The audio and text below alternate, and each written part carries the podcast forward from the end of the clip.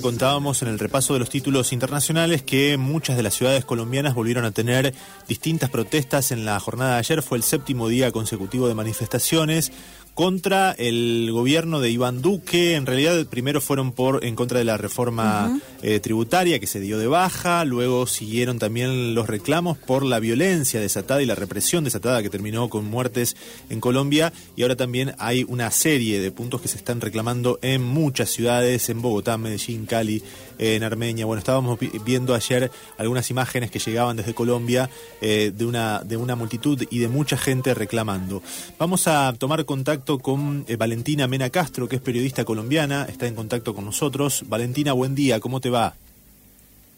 Hola, buenos días, Guille, buenos días, Ana. Gracias por estos minutos con Radio UNR. Nos gustaría saber cuál es la situación en estos momentos en, Colombia eh, y cómo eh, aparece, digamos, la, la, jornada, si están previstas nuevas movilizaciones con reclamos de parte del Comité Nacional del Paro. Pues el día de hoy, eh, a ocho días ya de empezar esta toma de las calles, como ustedes explicaban por medio de la reforma tributaria, que pues ahorita no se cayó del todo, sino que están estudiando cómo reformarla, eh, pues el panorama es muy desolador para los marchantes porque no hay ninguna garantía con la vida de ellos. Cada vez que llega la noche, llega la muerte a la vida de los colombianos.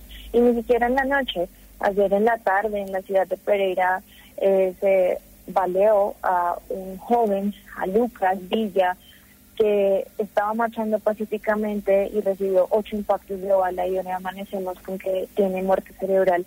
Entonces, las, la, el país está en realidad muy mal en cuestiones de derechos humanos. No hay garantías para los marchantes.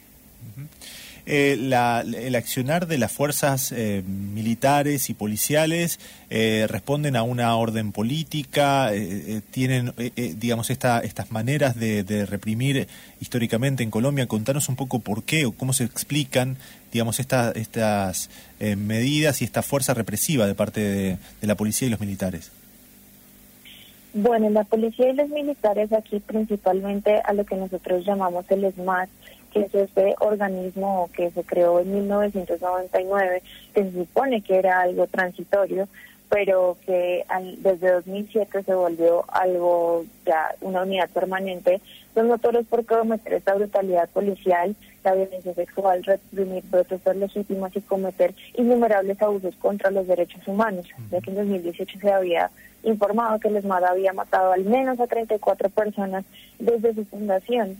Entonces este contexto viene de larga data y siempre se le ha asociado al abuso que ha cometido el gobierno con los manifestantes y a la forma de reprimir a estas manifestaciones, sobre todo ahorita que las manifestaciones no solamente han sido por la reforma tributaria, no solamente ha sido por parte como de un sector de la sociedad, como por lo menos fue en 2019, que eran los estudiantes, sino que trabajadores, sindicalistas, activistas, estudiantes, pensionados, desempleados, artistas, grupos indígenas, hasta influenciadores dueños de negocios, camioneros y la gran mayoría de la clase media de Colombia está en contra de todo, de diferentes reformas, no solo la de la reforma tributaria, sino de la reforma a la salud, de la reforma a las pensiones. Entonces, la única forma que el gobierno, en vez de dialogar con ciudadanía, en vez de escuchar los reclamos de ciudadanía, se encuentra es mandar al ESMAD a dispensar supuestamente estas manifestaciones, pero terminan eh, convirtiéndose en actos de exceso de, de fuerza policial. Valentina, bueno, quería preguntarte también, porque vos mencionabas eh, que en esta protesta hay muchos sectores que están justamente marchando y sosteniendo estas, estas marchas y, haciendo que el pueblo esté en la calle desde hace más de una semana. Digo, ¿Qué, ¿Qué, te parece que es lo que hace que en este momento, en este año, eh, se logren unir estas fuerzas y salir a la calle? ¿Cuál es el cansancio? ¿Cuál es el hastío? Un poco para ponernos en contexto, además de lo de la reforma. Bueno, aparte de las reformas, como ya les estoy contando, el contexto colombiano después, durante la pandemia ha elevado los niveles de desempleo, ya que para marzo de este año ya estaba en el 14,2 a nivel nacional y la pobreza estaba en 42,5, que se tienen datos de 2020, sin contar la evaluación económica. Entonces, en este contexto, tan empobrecidos, somos el país más desigual de América Latina, una reforma tributaria como la que planteaban no era completamente viable, porque estaría asumiendo en la pobreza diferentes sectores del país, ya que el acceso a servicios básicos como la salud y la educación no está garantizado en Colombia. En este contexto, la reforma incrementaría los impuestos de la población en general, como los dueños de negocios que ahorita están en la completa quiebra, eliminando muchas excepciones, exponiendo todos los sujetos al IVA, que es el impuesto al valor agregado, en donde se incluirían productos de la canasta familiar, la gasolina y los servicios públicos. Entonces, en este contexto, claro que todo el mundo iba a salir porque este, este impuesto al, eh, eh, al valor agregado solo lo podrían pagar, la verdad, las personas más millonarias del país. Eh, Valentina, este, este, este, esta aclaración que hacías al principio, ¿no? De eh, no, en realidad no se retira del todo la reforma tributaria, sino que, bueno, se va a presentar otra, que se suavizaría un poco, se maquillaría y volverían a insistir con lo mismo, o creen ustedes y tienen expectativas de que las movilizaciones puedan, eh, bueno, dar de baja por completo o transformar en favor de las grandes mayorías esta reforma tributaria? Pues la expectativa que se tiene al respecto de pues de intentar reformar el propuesto de la reforma es que ayude a la mayoría del país porque sí se tiene claro que se debe hacer una reforma tributaria debido a la crisis económica que está viviendo el país, pero no de la forma en la que la están planteando, porque en realidad terminaría, terminaría por sumir más a la pobreza a las personas. Entonces la expectativa es que esta reforma se cambie, se piense en la gran mayoría y se pueda llevar a cabo, porque es necesaria. Ayer veíamos también que el presidente Iván Duque em, había eh, hablado de em, violencia, eh, vandalismo extremo, el terrorismo urbano, incluso había ofrecido una recompensa eh, para denunciar ¿no? a, aquellos grupos que él supone que están detrás de las movilizaciones. Em, ¿Eso generó algún tipo de mayor enojo? ¿Cómo fue tomado por la ciudadanía esta respuesta política de parte del presidente? Pues esto da enojo a la sociedad porque sabemos quiénes son los que están saliendo a las calles y también somos conscientes que en muchos momentos de nuestra vida y de nuestra historia, no son los vándalos que ellos llaman, son mismos integrantes del Cuerpo de Policía Nacional que se visten de civiles y que comienzan a hacer los desmanes, porque incluso tenemos fotos de diferentes lugares del país donde vemos a policías incendiando hoteles en Cali, vemos a policías incendiando eh, diferentes pasos en las carreteras, entonces sabemos que estos vándalos nunca los van a encontrar porque en realidad son de la misma cuerpo policial y no podemos hacer nada al respecto. Entonces es una es algo ilógico y es algo que ponen solo para causar aún más terror.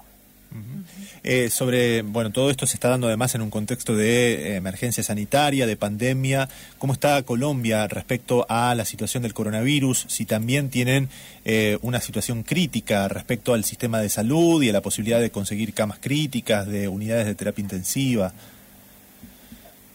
Pues principalmente eh, hace ocho días incluso estábamos, estamos en el tercer pico de la pandemia, estamos en una crisis de las vacunas, porque en este momento cuando hace dos semanas incluso la población que estaban vacunando eran los mayores de 65 años y no había vacunas y las personas mayores de 80 todavía no tenían todas sus vacunas.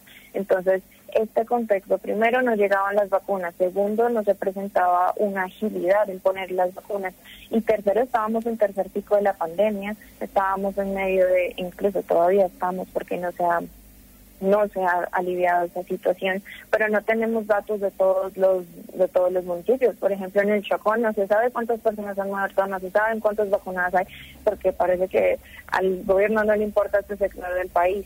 Entonces, el, la crisis del coronavirus es latente y todavía la tenemos, pero las personas le tienen más miedo a morir de hambre que a morir de COVID. Claro. Eh, finalmente, preguntarte si eh, tienen algún tipo de eh, repercusiones las advertencias internacionales sobre las violaciones a los derechos humanos en el gobierno colombiano. Pues hasta ahora se ha pronunciado tanto las Naciones Unidas como la como la, como la Unión Europea. Y el día de ayer hubo una mesa en donde se discutieron cuáles eran como las lineamientos que estaban que se piden para poder garantizar en la, en la misión de verificación de las Naciones Unidas y se eh, buscaron tres principales puntos a instaurar, que la primera de ellos es instaurar una comisión de seguimiento a las causas de violencia policial registrados en este país, tomando como referencia la información que se proporciona las grandes organizaciones sociales que han estado dando el registro de hechos por los organismos de internos de control.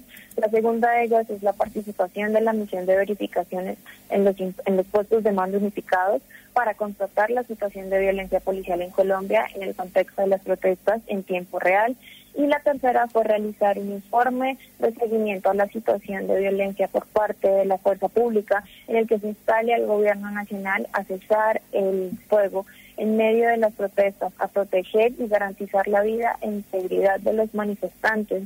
Asimismo, parece que ahora sí le interesa al gobierno que ha habido, según ellos, cifras del gobierno, 24 homicidios, de los cuales hay 11 muertes violentas siete en proceso de verificación y seis no tienen relación en relación con las jornadas de paro. Y de estas 11 muertes violentas, tres de ellas van a ser imputadas a, a miembros de la Policía Nacional. Y de estas cifras hay 89 casos desaparecidos, de los cuales 38, menos mal, han sido resueltos. Entonces parece que ya se está estabilizando un poco este asunto en cuanto a derechos humanos, pero igual no ha habido gran avance. Y por último, Valentina, quería preguntarte si hay, bueno, actividades que eh, están programadas como, bueno, las las protestas que se, que se dieron estos días, pero digo, ¿hay actividades programadas de aquí en adelante?